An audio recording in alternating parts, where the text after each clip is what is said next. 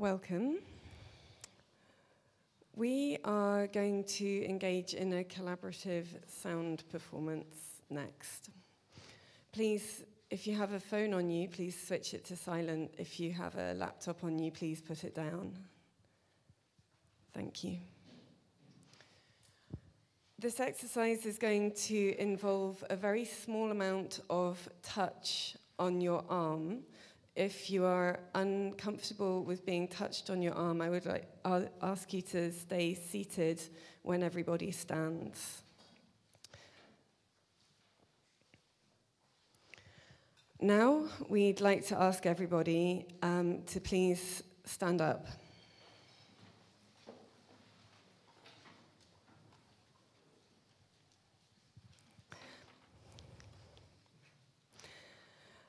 Take a look around you at all of the entities in the space the people, the floor, the ceiling. Uh, at this juncture, also, please notice if there is somebody sitting next to you rather than standing. Take a moment to arrive here and become really present in the space.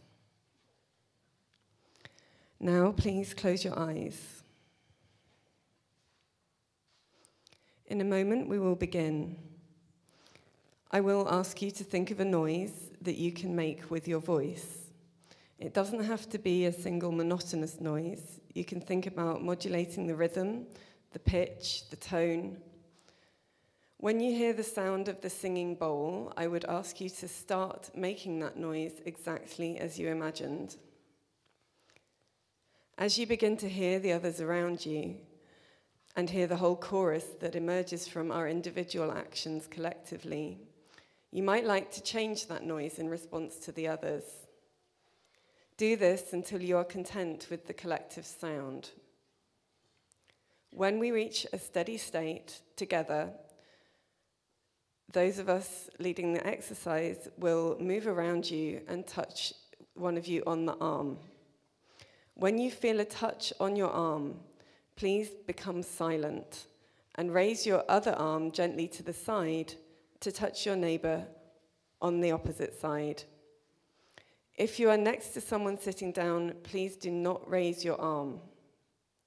We ask you to preserve and actively participate in the silence that we are creating for a little while. Immerse in it and listen to it.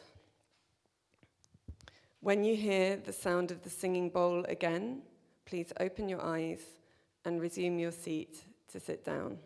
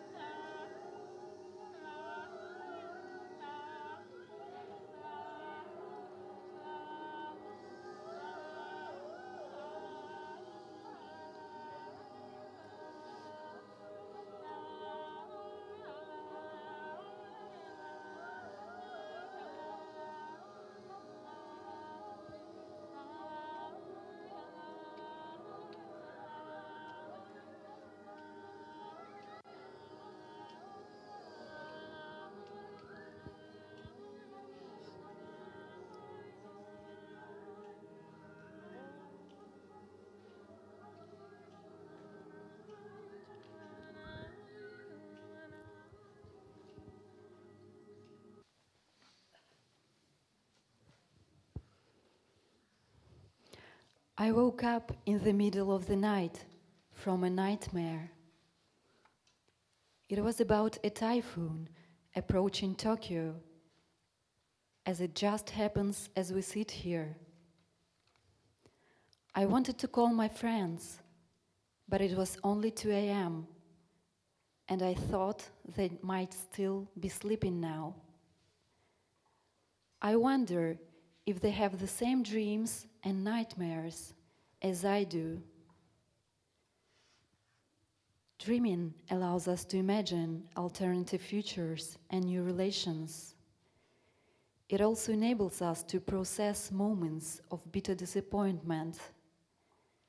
In times of digitalization, urbanization, and migration, our time to sleep, to dream, and to daydream gets lost.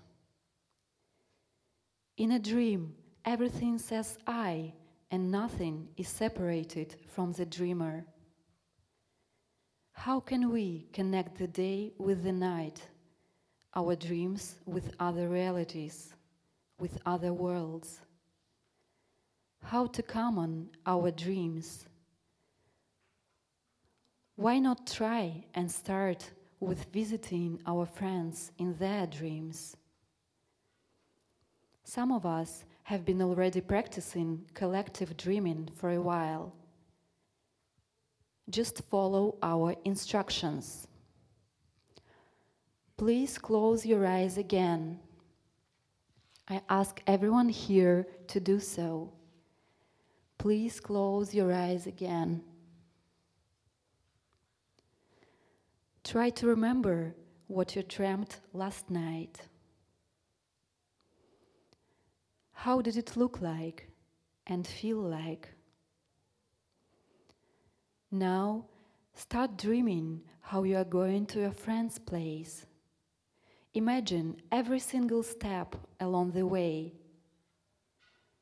Leave the space you are sitting at right now. Turn to the right direction. Take another corner. Explore another territory one more corner. Finally, you enter the space where your friend is sleeping. You see your friend lying in the bed. Wake her up. Continue dreaming. Continue dreaming. How overcome a nightmare. Continue dreaming. What do we envision? Continue dreaming. How do we act together? Continue your dreams. Dreaming about now. About now.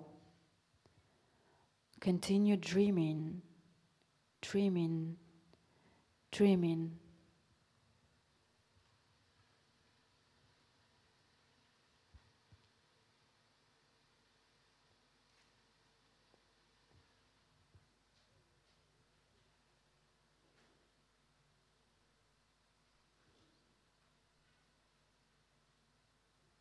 You are dreaming and seeing your dreams.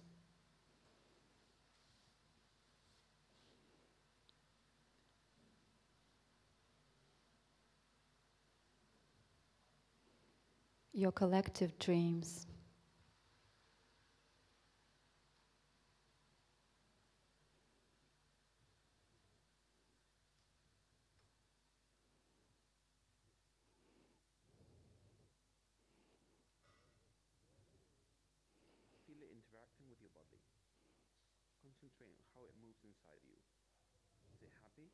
You are sleeping and dreaming about the collectivity and collective dreams. How do you visit each other in your dreams and how to combine those realities? Keep your eyes closed and leave your senses open. Concentrate on your gut bacteria. Feel it interacting with your body. Concentrate on how it moves inside you. Is it happy? Is it stressed? Concentrate on how it interacts with the last cup of coffee you drank. Caffeine rush. It's a part inside you right now. It's busy massaging your guts. Concentrate on how it feeds on the last snack you ate. Pretzel, bacteria and guts are dancing together. Reggaeton party tonight. Let's dance. Now, Concentrate on the chair you occupy in and listen to it. I feel your weight and the warmth of your body. 4,000 asses sat on me before you.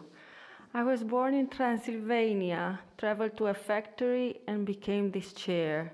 I was 30 years old when this happened. Concentrate on the glass of water you drank this morning. I have no control over my own form and borders, so I always just flow and fill out cavities and bodies I encounter.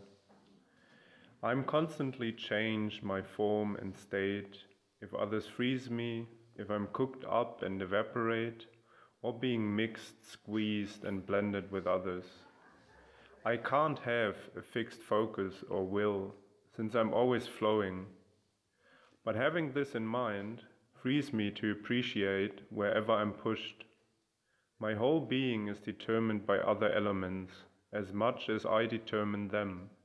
I relate, therefore I am. Now concentrate on the city of Berlin that is, that is surrounding us and listen to it. They once described me as the city that is forever condemned to become and never to be. Maybe that's because I'm built on sand and water. You may not be able to tell, but I'm actually located in a valley. Its vast, almost imperceptible slopes originated during the retreat of millions of tons of frozen water during the last ice age. I could tell a lot of stories about the waters flowing through me. I still remember the day Rosa's and Karl's dead bodies were retrieved from the unfreezing Landwehrkanal. I guess you could say we are the same thing at the moment. The water, you, me, I am made of you.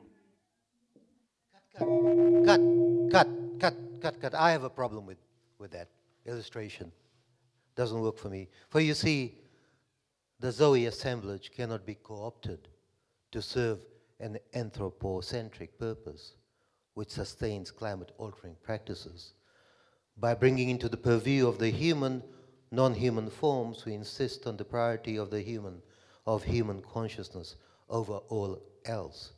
Moreover, it is exactly at this point that value attribution, which sustains all human generated hierarchies show its hand.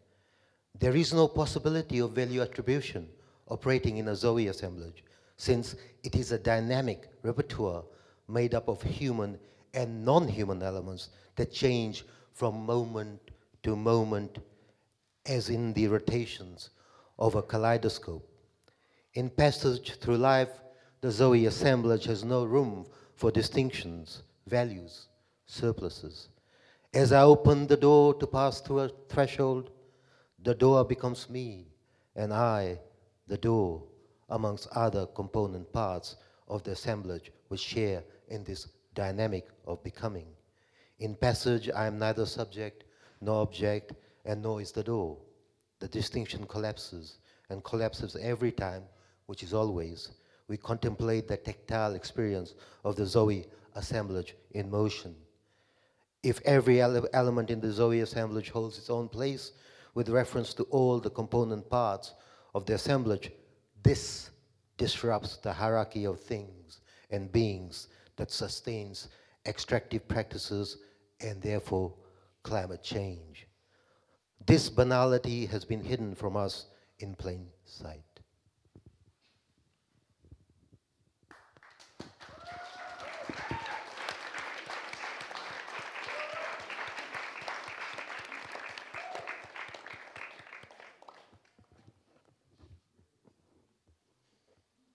Thank you so much. I've been saying that word a lot. Okay, the bar is open. Um, we will see each other again in a few minutes for having dinner together in this great room, together with uh, Pepe and uh, enjoying his performance. I will let you know when that starts. So just have a drink now. And uh, yeah, thank you to all the groups. Uh, you've been working so hard. That was uh, really amazing to see. Thank you.